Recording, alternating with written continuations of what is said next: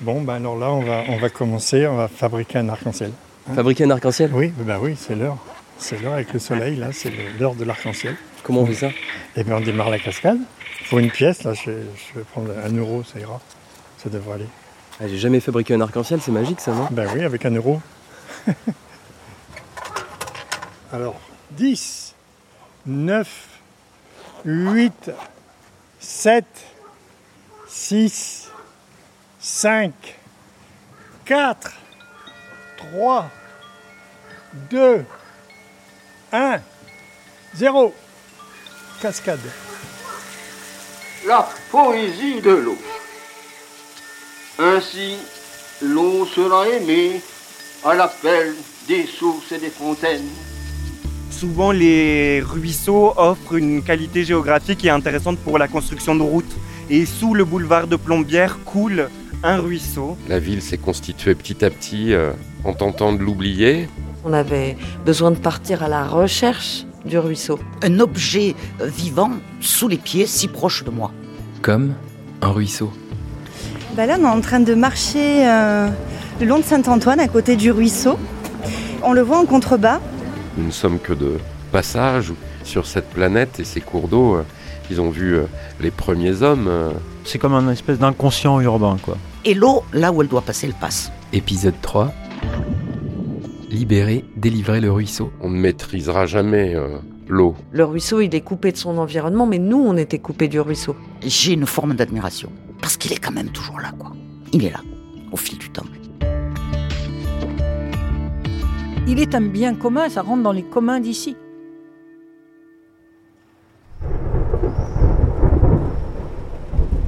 C'est l'histoire d'un cours d'eau oublié, enseveli dans les plis de la ville de Marseille. Le ruisseau Caravelle et Galade prend sa source dans le massif de l'Étoile pour se jeter à la mer dans le bassin d'Arinque, au pied de la tour de la CMA-CGM. Au fil du temps, ce ruisseau a peu à peu été oublié et il est presque devenu invisible pour les Marseillaises et les Marseillais. Cette série, en quatre épisodes, est une invitation à son exploration et sa redécouverte. Au rythme de la marche, parfois les pieds dans l'eau, en compagnie de celles et ceux qui se préoccupent de ce ruisseau qui semble aujourd'hui minuscule. Une invitation à marcher dans les interstices, pour essayer de comprendre comment en est-on arrivé là et imaginer peut-être d'autres futurs possibles.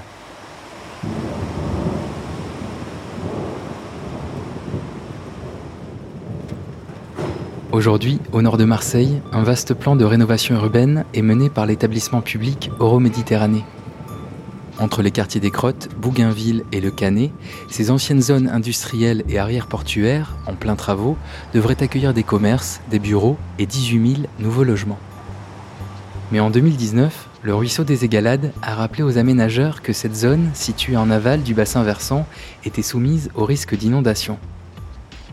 Oublié pendant des décennies, le ruisseau a donc obligé à redessiner les plans, en imaginant notamment deux parcs inondables en cas de forte pluie. Depuis, le ruisseau des Égalades fait l'objet d'une attention particulière, et certaines de ses parties devraient même être renaturées. Mais en quoi cela consiste exactement?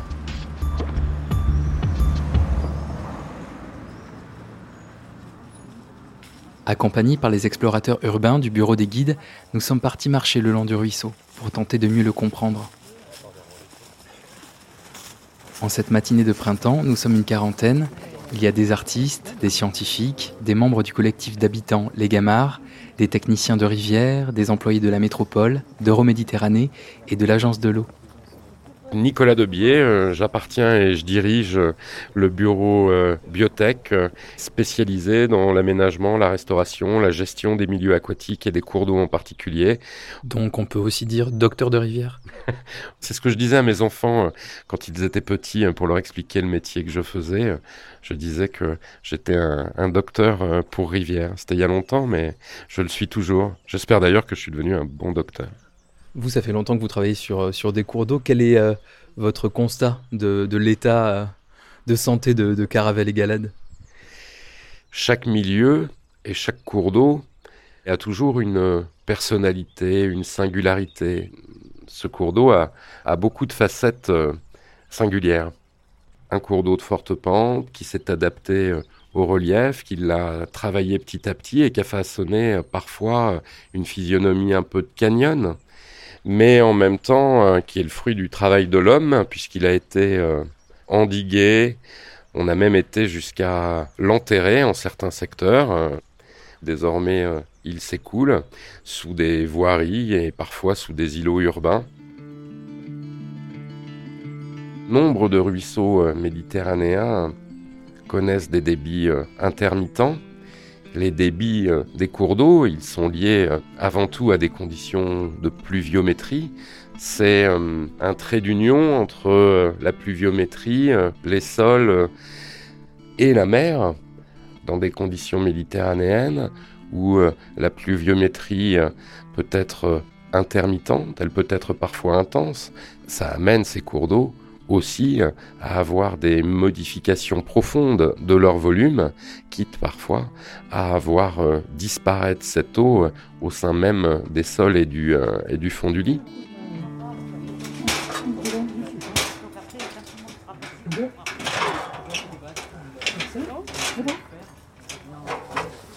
Alors là, on vient de traverser un petit tronçon euh, du euh, ruisseau des Égalades où euh, son lit est complètement bétonné. Donc certaines personnes l'utilisent comme un petit raccourci de temps en temps et on peut marcher, mais il est complètement à sec à ce moment donc il est entouré d'habitations? C'est comme un espèce de petit couloir euh, de fond de, de fond de jardin. Et en fait euh, il est bordé euh, et extrêmement contraint par le tissu résidentiel. Et donc il est complètement enserré dans les habitations de ce quartier de Septem.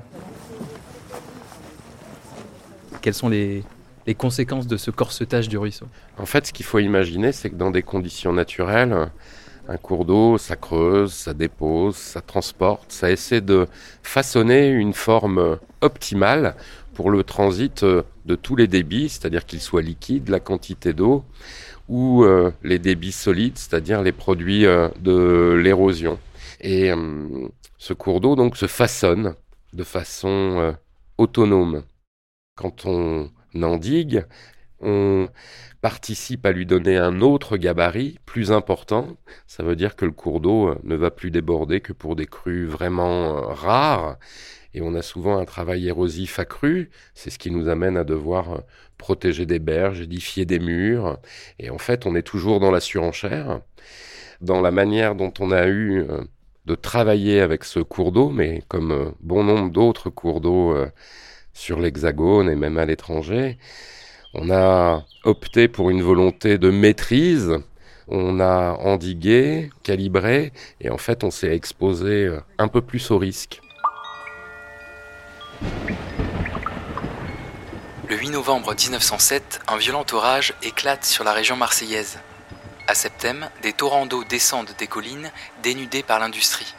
La caravelle sort de son lit et transforme la rue principale en torrent, arrachant et brisant tout sur son passage. Une vache, broutant sur les rives, fut emportée. On ne put la récupérer qu'au moulin à eau de Saint-Antoine. On raconte qu'une de ses cornes fut cassée lors de l'incident. On a longtemps regardé euh, ces cours d'eau à travers la seule notion euh, de risque à l'inondation. Alors que, euh, un, c'est un phénomène tout à fait naturel, et deux, c'est un phénomène rare. Busé et bétonné, serpentant à travers la ville, le ruisseau des Égalades n'est donc plus capable de se réguler de manière autonome. Et le dérèglement climatique, qui peut provoquer des précipitations de plus en plus intenses, accentue le risque d'inondation. Renaturer le cours d'eau nous invite à changer notre manière de percevoir. Donc vous remarquerez bien qu'en faisant simplement une petite centaine de mètres linéaires, vous imaginez, vous avez une partie, c'est cunette béton, ensuite vous passez sous la maison, ensuite vous êtes dans une section où le cours d'eau est enterré, ce qui est euh, la pire dénégation d'un milieu naturel. En fait, ce qu'il faudrait surtout, lorsqu'on parle restauration des cours d'eau, c'est arrêter qu'on soit dans la maîtrise. Qu'on veut toujours être dans la maîtrise, mais dès qu'on est dans la maîtrise, eh bien en fait, on va favoriser une typologie de milieu particulier par rapport à d'autres et on favorise pas euh, un fonctionnement autonome, un peu chaotique, et pourtant ça ressemble à ça un cours d'eau. C'est chaotique. Et à un moment, si on veut recréer un système euh, naturel, il faut recréer des conditions pour que la moindre goutte d'eau, elle tombe au point bas et elle aille au point bas. La répartition euh, des débits ici n'a aucun intérêt en fait. Tous ces ouvrages qu'on a construits à l'instant T, on les a construits avec nos connaissances de l'instant T. Ce sont tous des ouvrages qui vieillissent, c'est comme une euh, maison, on le sait, sans entretien. Même un cadre béton, à un moment, il se fendit, il va perdre l'eau, et notamment euh, avec ces modifications climatiques qui amènent aussi des modifications hydrologiques on a des euh, tailles de tuyaux et des gabarits qui ne vont pas être nécessairement à l'échelle des événements qu'on connaît. Et c'est vrai que la meilleure manière de gérer, par exemple, les inondations, c'est de permettre l'épanchement du cours d'eau, les débordements, dans des endroits effectivement euh, naturels ou en tout cas contrôlés, et pas en, euh, milieu urbain. Mais, mais c'est surtout pas cette succession d'ouvrages et de tuyauteries où on arrive toujours aux limites un jour du euh, dimensionnement. Et euh, depuis dix ans, il n'y a jamais eu autant d'appels d'offres pour remettre des cours d'eau à ciel ouvert. Rien ne vaut un écoulement à ciel ouvert. Il faut imaginer que depuis euh, la fin des années 90 et surtout le début des années 2000, les agences de l'eau, qui sont les grands financiers de ces opérations, qui sont une émanation du ministère de l'Environnement, auxquels on participe financièrement chacun à travers ses factures euh, de consommation d'eau. C'est euh, des organismes qui, à travers leur politique, ont poussé véritablement à ce que euh, on travaille non seulement à, la préservation des tronçons, des cours d'eau ou des milieux qui demeurent d'exception, mais qu'on travaille aussi à améliorer les qualités de fonctionnement et les qualités propres des autres cours d'eau et milieux qui malheureusement étaient dégradés. Donc l'idée c'est euh, de désartificialiser ces cours d'eau. Ça demande de libérer de l'espace pour laisser fonctionner ces milieux de façon autonome.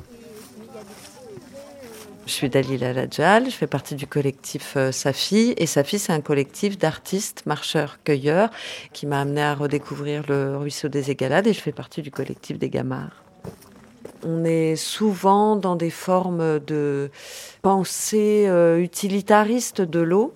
Nous, on a vu le petit bout de la lorgnette. On a tenté euh, de la domestiquer et on a eu du mal à se connecter à ce qu'elle était en tant qu'entité puissante, euh, libre et créatrice, qu'elle était une force de vie. Bah là, on est en train de marcher euh, le long de Saint-Antoine, à côté du ruisseau. Et euh, on le voit en contrebas, entouré de ces, de ces cailloux, dans son lit naturel, mais aussi quand même rempli de ripisylves rudérales, c'est-à-dire travaillé par l'homme. Il y a de l'eau là aujourd'hui oui, il y a de l'eau, il, y a, pas mal d'eau en fait, ce qui est plutôt pas mal. Et surtout, on voit le courant qui se dirige vers l'aval, donc euh, il est en mouvement, quoi. Et ça, c'est plutôt bien pour les espèces. Et t'as tes bottes, toi? Moi, j'ai mes bottes. Moi, j'ai des bottes qui sont patriotes. C'est pas des cuissards d'eau parce qu'il y, a une personne parmi nous qui a mis ces cuissards d'eau là, mais il fait un peu chaud. Je crame. Je suis très frileux, tu vois. On était préparé avec tout un tas de trucs pour pas avoir froid. Mais finalement, on n'arrête pas de marcher. Il fait chaud. Et j'ai ce, pantalon en plastique là. J'ai l'impression d'être dans une cocotte minute. Donc si tout le monde a ses bottes, on peut plonger. Oui, oui. Et votre masque quand tu vous êtes On est euh, à côté du parc Biou, qui est le parc où il y a la mairie des 15 et 16e arrondissements de Marseille. Et on est à l'endroit exact où euh, le lit du euh, ruisseau est bétonné. Et donc là, on arrive à la césure entre lit bétonné et lit non bétonné. Et là, ça passe en canoë, là. Ça flotte, là. Ça flotte. Et ouais, on pourrait y aller en bateau. Les bénéfices de la renaturation dépassent largement la lutte contre le risque d'inondation. Un cours d'eau, c'est avant tout un écosystème. Les matériaux sur lesquels s'écoule la rivière, ils sont euh, perméables, c'est souvent euh, des débris euh, issus de produits de l'érosion ancienne, ça crée un petit matelas, un matelas dans lequel vivent invertébrés, bactéries. Ce matelas, c'est comme un filtre physique, l'eau passe à travers et ce matelas participe à l'épuration. Evelyne Franquet et Nicolas Kaldanski sont chercheurs au sein de l'Institut méditerranéen de biodiversité et d'écologie. De la rivière, c'est-à-dire que la rivière est capable euh, de recycler de la matière organique grâce à cette infiltration de l'eau. Alors là, on ne voit pas trop parce que il y a ce qu'on des zones qu'on appelle des radiers, c'est-à-dire où il y a une pente. Là, on est sur un plat euh, où il y a très peu de courant. Mais dans les zones où il y a plus de courant, l'eau s'infiltre en haut du radier et ressort à l'aval du radier. Et on voit des phénomènes de des chimies différentes. On voit que ça s'est auto-épuré. On voit là, on voit à peu près, il y a des graviers, il y a différentes tailles de substrats, il y a beaucoup d'algues. Tout ça représente des, des habitats en fait pour euh, les êtres vivants. La diversité des habitats fait aussi la diversité des espèces. Ces différentes espèces, elles vont avoir pour certaines des endroits qui leur sont vraiment très très propices, et puis des espèces vont être euh, plus tolérantes à des variations de, l'habitat et du substrat. C'est un peu le cas du gamard qu'on va retrouver euh, dans, différents milieux et euh, qui vont aussi avoir une certaine mobilité selon, les espèces. Et donc bah, si on est sur des zones entièrement bétonnées comme celles qu'on s'apprête à parcourir, bah, forcément on perd en variabilité d'habitat et on perd en variabilité d'espèces. Donc on a des stations, ici on est sur la station 7, 6. Et donc on revient régulièrement sur ces stations avec des protocoles standardisés d'échantillonnage du substrat et du vivant. Et on voit comment, campagne après campagne, la biodiversité euh, varie, en, en bien ou en moins bien, selon les saisons, selon les impacts. C'est là qu'on est dans une démarche euh, d'écologie scientifique. Cours d'eau, ils abritent effectivement une faune aquatique, mais euh, aux marges immédiates, il y a aussi une faune terrestre, une faune aviaire, moult formations euh, végétales, une ripisylve, c'est-à-dire un, boisement euh, riverain, et ces formations végétales jouent de nombreux rôles majeurs pour le cours d'eau. C'est un espèce de corridor, comme un lieu d'accueil et de réservoir biologique. Ces formations aussi, elles jouent un rôle sur la qualité d'eau parce que par euh, leur développement, euh, certes, elles captent de l'eau, mais elles sont capables de recycler euh, ces éléments polluants. Et donc, elles participent nécessairement à, la préservation, voire à l'amélioration de la qualité de l'eau. En crue, elle joue aussi un rôle un peu barrière, un rôle de frein hydraulique qui peut minimiser les dommages en rive. En fait, c'est vraiment ce qu'on appelle un, un milieu, un écosystème, avec nombre de fonctions euh, qui rendent euh, bien des services à l'homme. À côté de ça, il y a d'autres typologies de végétation, hein, comme ces formations herbacées humides. On distingue parfois quelques roseaux, quelques carex. Au sein même du lit, euh, on a euh, des variations de débit qui nous amènent à voir aussi euh, des végétations un peu éclipses, c'est-à-dire que quand le cours d'eau euh, ne connaît pas d'écoulement superficiel, on voit apparaître euh, au sein même du lit des végétations spontanées, herbacées, qui vont disparaître dès qu'elles seront submergées par les eaux. C'est cette personnalité, c'est ces singularités qu'il faut flatter. On est euh, dans une trajectoire climatique euh, qui nous amène à réfléchir un peu à, la gestion de la ressource en eau, des îlots de chaleur. Et il faut imaginer que ces milieux sont des sources euh, ben, justement de fraîcheur déjà. Il y a urgence à se tourner vers ces milieux, à mieux les comprendre et surtout à vivre avec de meilleures manières. Qu'est-ce qui peut être mis en œuvre pour renaturer ce, ce ruisseau Caravelle et Galade? Quand on a envie de schématiser, on dit qu'un cours d'eau, euh, il y a trois paramètres essentiels. La qualité de l'eau, la quantité d'eau et euh, la physionomie physique du lit. Plus la physionomie physique est diversifiée, plus elle est capable d'accueillir euh, des formations végétales variées, une faune aussi variée. Donc l'idée, c'est d'abord de travailler physiquement, parfois des travaux de terrassement, l'enlèvement d'anciens remblais, la déconstruction de murs, de digues. Ensuite, il y a ce travail sur euh, la quantité d'eau, de travailler sur ces points de source, sur ces euh, réseaux qui captent une partie euh, de l'eau qui parvenait avant naturellement jusqu'au ruisseau. Et puis il y a un travail sur la qualité. Et la qualité, c'est un travail qui d'abord est d'identifier les sources de pollution puisque la première chose à réaliser, c'est d'interrompre les rejets regrettables ou néfastes à ces milieux. En 2018, seulement 43% des cours d'eau français étaient en bon état écologique, selon l'Observatoire national de la biodiversité. Ces dernières années, partout en France, des projets de renaturation de cours d'eau, sur certaines de leurs parties, voient le jour. De la Bièvre, affluent de la Seine en région parisienne, jusqu'au ruisseau des Égalades.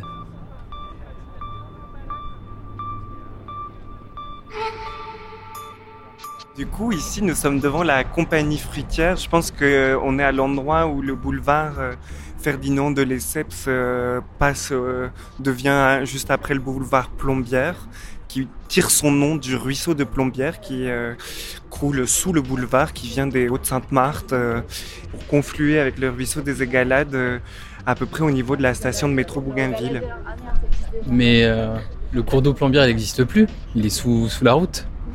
Le ruisseau, il est invisible, mais euh, un ruisseau, c'est une qualité géographique. Donc, euh, qu'il soit enterré, euh, bétonné ou quoi que ce soit, l'eau doit bien couler quelque part à un moment. C'est exactement comme le jarret. Il y a plein de voies euh, qui euh, utilisent en fait cette qualité géographique de fond de vallon euh, pour se construire sur les ruisseaux. Et puis souvent les ruisseaux, ils sont jouxtés d'une route. Puis souvent on finit par recouvrir le ruisseau parce que c'est une opportunité de, de route. Et donc c'est assez rigolo parce qu'on voit des routes qui serpentent comme ça. Et en fait souvent elles serpentent comme le ruisseau serpentait en dessous. Donc en fait Marseille est une ville remplie de ruisseaux invisibles. Remplie de ruisseaux cachés sous des routes.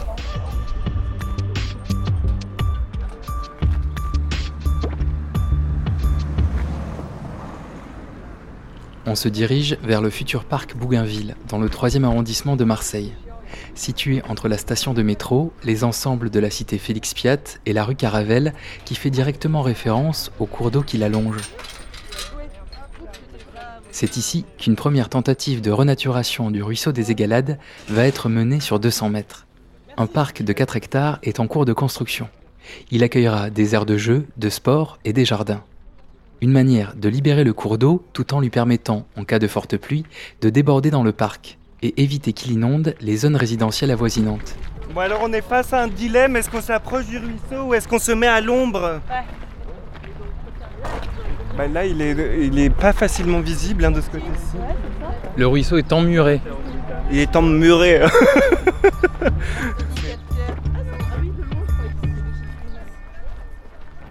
suis Sylvain Nigré de chez Dicila Paysagiste, concepteur du parc Bougainville. Il y avait quoi ici avant Il y avait quoi ici avant c'est une, bonne question. Euh, ici il y avait donc station essence sur le point avec un lave-auto, voilà, juste à côté, euh, une usine qui faisait des palettes, des marchands de sommeil, beaucoup, là, là, sur le bord du ruisseau. C'est d'ailleurs euh, ce qui a fait qu'on n'a pas pu commencer par, par cet élément-là, par le ruisseau dans le chantier, voilà. Euh, et puis tout un tas de hangars, euh, plus ou moins. Alors certains étaient vides, hein. il y a des parcelles qui étaient déjà vides, d'autres qui l'étaient pas. Et puis la fourrière là-bas, c'est-à-dire qu'on est passé tout à l'heure euh, à côté de la, structure métallique qui est conservée. En fait, c'est un bout de la fourrière qui était là. C'est une, travée de la fourrière qui était là cet endroit-là, qui a été conservée pour en faire une ombrière demain dans le, dans le projet. Voilà, c'est peut-être déjà venu. Voilà. en tout cas. On veut opérer une restauration physique écologique, fonctionnel du cours d'eau. C'est plus facile de mettre un sucre dans le café que de le retirer. On doit essayer de donner un coup de pouce à la nature et après d'accepter que ça vous échappe. Donc ici, euh, on s'est intéressé euh, d'abord à déconstruire. Ça veut dire que le cadre béton, bah, effectivement, il va être concassé, il va disparaître. On va revoir les profils euh, d'auberge. On va végétaliser parce qu'effectivement, on veut donner un coup de pouce Nécessairement, on a fait en sorte de s'inspirer euh, des espèces indigènes, des typologies de milieux que l'on trouve euh, aux abords des égalades ou au sein même du lit. On va essayer de reconstituer euh, des berges, des bancs à fleurs d'eau. Et donc on va essayer de réinstaurer la vie. Mais ce sur quoi on a vraiment insisté, un cours d'eau, euh, pour qu'il accueille la vie, il faut qu'il ait des fonds qui soient perméables. Il faut qu'il y ait un rapport avec la nappe, avec les eaux de mer qui remontent aussi euh, dans les sols. Il faut qu'il y ait des échanges. Donc on va reconstituer ce matelas alluvial qui n'existe plus puisque euh, on est sur un socle de béton. Tout en sachant qu'ici, on va devoir conserver un mur rive gauche parce qu'il existe des réseaux, parce qu'il existe euh, les abords du métro et qu'on doit arriver à soutenir aussi euh, les terrains aux abords de ces euh, infrastructures.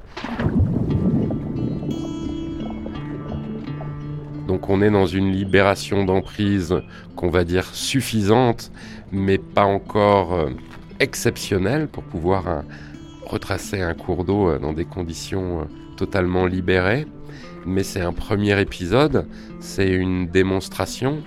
Pour euh, un maître d'ouvrage comme Euromède, c'est une manière de montrer que c'est possible de prendre en compte la ressource, le milieu aquatique, et euh, de lui restituer euh, des conditions de fonctionnement au plus proche des modèles naturels.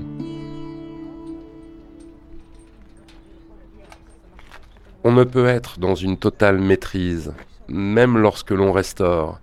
J'espère que euh, les euh, jeunes enfants qui euh, naîtront à l'avenir et qui découvriront cet espace auront l'impression qu'il a toujours existé.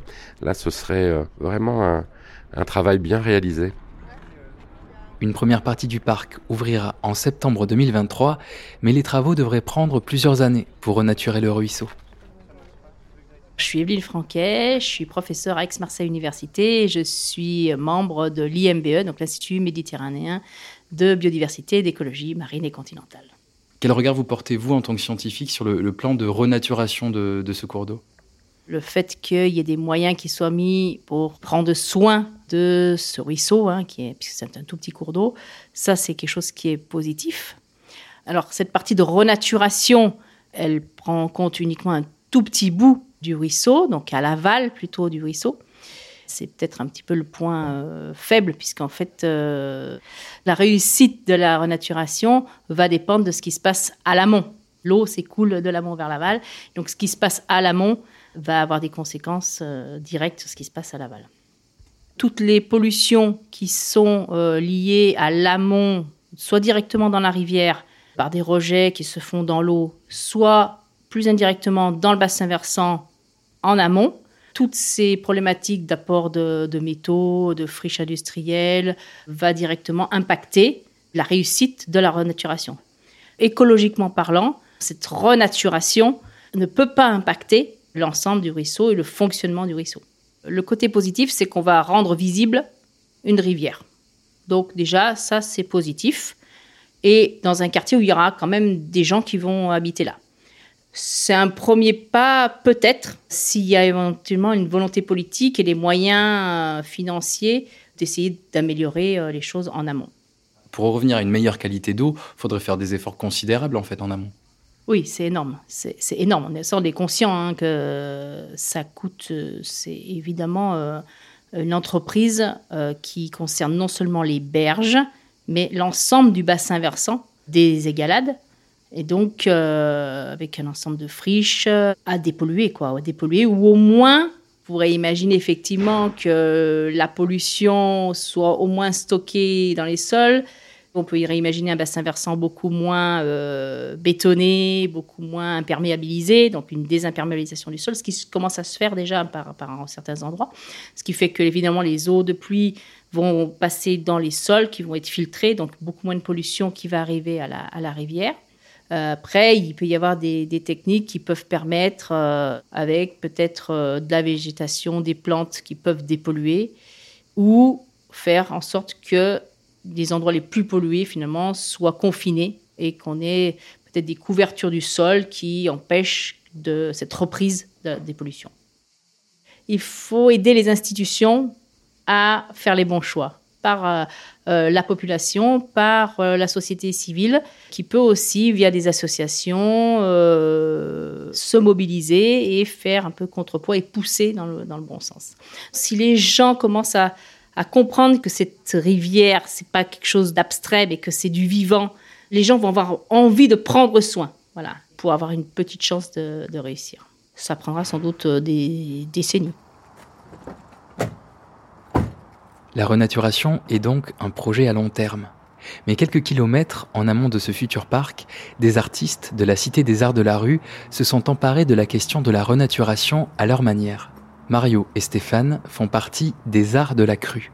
Dans le creux du vallon, ils ont mis au point avec poésie une machine à renaturer. Moi, je m'appelle Mario Goffet et je fais des machines poétiques. Ça ressemble à quoi ici? Il y a pas mal de matériel de récupération, des vieux vélos. Si vous deviez décrire un peu ce qu'il y a autour de nous? Ben, Ce sont des restes de, ou des, des, projets de machines de spectacle en fait. C'est de la poésie euh, à la tonne. Stéphane Manildo, architecte de formation, paysagiste, euh, diplômé récemment de l'école de Versailles. Ben là donc on est au, juste à côté de mes ateliers et juste au-dessus de la cascade.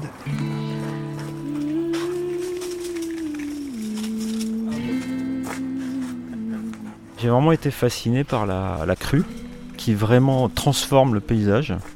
Ça peut être destructeur. Au-delà de ça, c'est quand même euh, une énergie euh, folle qui nous dépasse, qui fait que ce paysage est toujours en vie, toujours en mouvement et jamais statique. Les arts de la crue, c'était peut-être euh, voilà, trouver une autre façon de réagir à cette crue, comment on l'accueille, comment on accueille l'eau finalement. Et là, on passe sur une petite passerelle. Et donc, on surplombe là le, le ruisseau. On est à 15 mètres à peu près au-dessus de, de, la partie basse du ruisseau. On entend les grenouilles là. là.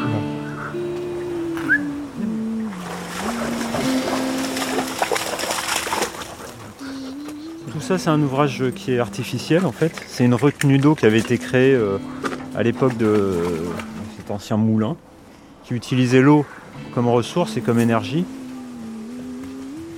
Donc là on est sur euh, ce qu'on appelle le belvédère et qui permet d'avoir une vue euh, sur la cascade. Il y a de l'eau aujourd'hui. Oui oui mais c'est très léger. On s'attend, on a vu les photos, on s'attend à voir vraiment. Et là il a plus. Mais, mais on s'attend à voir une, une cascade. La Cité des Arts de la Rue, hein, lors de ses, ses, recherches sur la cascade, a retrouvé des, des anciennes cartes postales, dont une qui s'intitule Le Saut de la Rivière, qu'on trouve facilement sur, euh, sur Internet, qui date du début du siècle. Ah oui, là on voit, c'est une très grosse cascade en fait. Une cascade qui est assez impressionnante. On voit des, du public en villégiature, hein, typiquement. Hein. Trois, quatre femmes avec des chapeaux qui ont l'air d'être des, faire partie de la bourgeoisie marseillaise de l'époque qui euh, se promènent euh, en chapeau euh, au bord de la cascade. Alors c'était aussi l'époque des jardins de rocaille, des bastides. Et donc on est assez frustré de ne pas voir cette cascade. Le ruisseau a été largement anthropisé. Et face à ce niveau d'artificialisation, on en propose une supplémentaire, une autre, qui peut prendre des airs de, machine à remonter le temps. Et donc on a mis au point un système qui permet euh, de revivre ces moments-là où cette cascade euh, fonctionnait. Alors il faut que vous m'expliquiez en quoi ça consiste cette machine à, à renaturer? Bah, techniquement on a refait une fontaine. C'est assez simple, hein, c'est une fontaine. Hein, donc on a le même débit que la fontaine de, de Longchamp, hein, à peu près. oui, c'est gros gros gros débit. Et puis euh, je peux parler maintenant de comment on déclenche ça. Pour le public, il arrive et il n'a rien, il n'y a pas de pas de cascade. Hein. Mais il y a un monnayeur là, un petit monnayeur, et on lui propose de mettre une pièce de monnaie. Bon, ben alors là, on va, on va commencer, on va fabriquer un arc-en-ciel. Hein. Fabriquer un arc-en-ciel? Oui, ben oui, c'est l'heure. C'est l'heure avec le soleil, là, c'est l'heure de l'arc-en-ciel. Alors, 10, 9, 8, 7, 6, 5, 4, 3, 2, 1, 0. Cascade.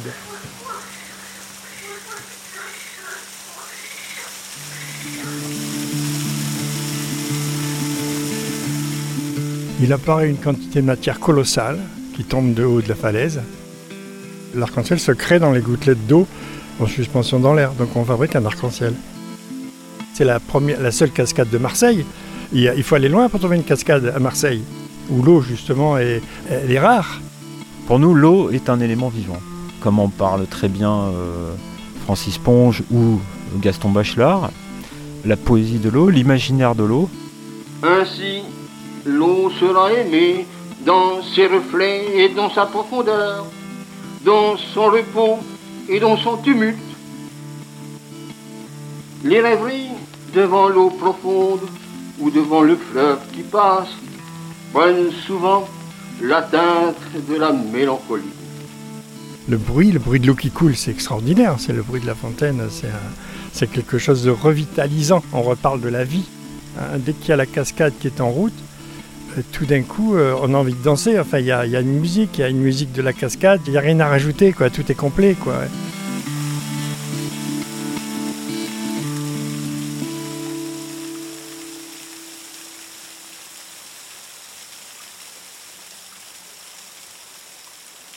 Pourquoi est-ce qu'il faut payer pour faire couler la cascade?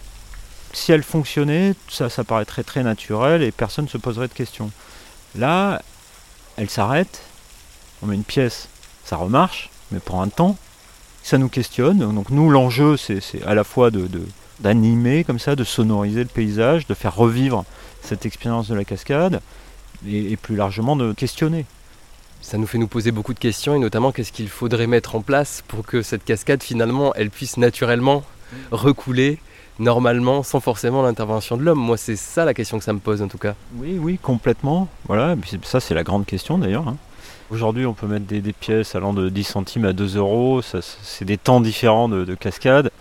Tout cet argent, euh, on ne le garde pas pour nous. On envisage qu'il serve à la renaturation du ruisseau. Donc on envisage, comme il y a de la même manière qu'il y a un parlement de la Loire, on envisage d'ouvrir un compte en banque. Je ne sais plus monsieur, madame, mais c'est Caravelle et Galade, on va dire, et de mettre cet argent sur le, sur le compte du ruisseau. De cette manière, on crée une, identité juridique au ruisseau. Cet argent peut servir après pour des avocats, pour euh, défendre euh, contre les agressions euh, extérieures. voilà. Si cette reconnaissance de Caravelle et Galade n'est pas pour l'instant à l'ordre du jour, plusieurs cours d'eau ces dernières années ont été reconnus comme personnalité juridique. Une petite révolution dans le droit de l'environnement qui permet notamment que les droits et les intérêts d'un cours d'eau puissent être défendus devant la justice. C'est le cas notamment du fleuve Wanganui en Nouvelle-Zélande et de la rivière Macpie au Québec. Plus près de Marseille, en Corse, des militants écologistes soutiennent la reconnaissance juridique du fleuve côtier Tavignano menacés par la pollution et le stockage des déchets. Plusieurs dizaines d'initiatives similaires existent aujourd'hui en France. On est vraiment plongé dans, dans, l'univers de l'eau.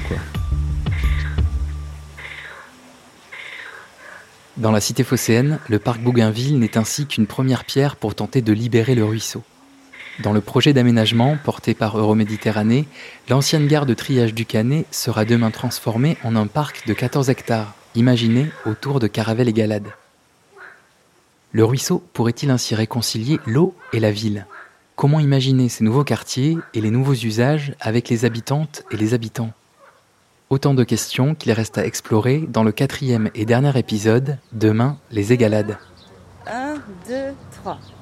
Et dans les quartiers nord, un appendice du port, ruisselle en cascade, le fleuve des égalades. Caravelle coule-tu, caravelle t'assèches-tu, caravelle pleures-tu, caravelle te défends-tu. Au milieu des déchets, de la ville se fait et du fond de son lit, un gamard nous sourit. Caravelle coule-tu, caravelle t'assèches-tu, caravelle battement d'aile, tu nous rends la vie plus belle. Les bassines de la Sèvre nous mettent la fièvre et l'eau privatisée va tous nous assoiffer. Caravelle coule-tu, caravelle pleures-tu, caravelle pleures-tu, caravelle te défends-tu? De Gèze à Bougainville, un ruisseau sous la ville, fissure le béton et chalute la gestion. Caravelle coule-tu, caravelle t'assèches-tu, caravelle battement d'ailes, tu nous rends la vie plus belle. Comme un ruisseau, une série en quatre épisodes produite par Urban Prod, en complicité avec le Bureau des guides, Et c'est dans la boîte. avec le soutien d'Euroméditerranée et de l'Agence de l'eau. Mais après là, on l'a pris euh, en fait euh, en fonction d'à quelle hauteur on la prend, mais euh, en vrai c'est et dans les quartiers nord, un appendice du port, ruisselle en cascade, le fleuve des égalades. Caravelle coules-tu, caravelle t'assèches-tu, caravelle pleures-tu, caravelle te défends-tu?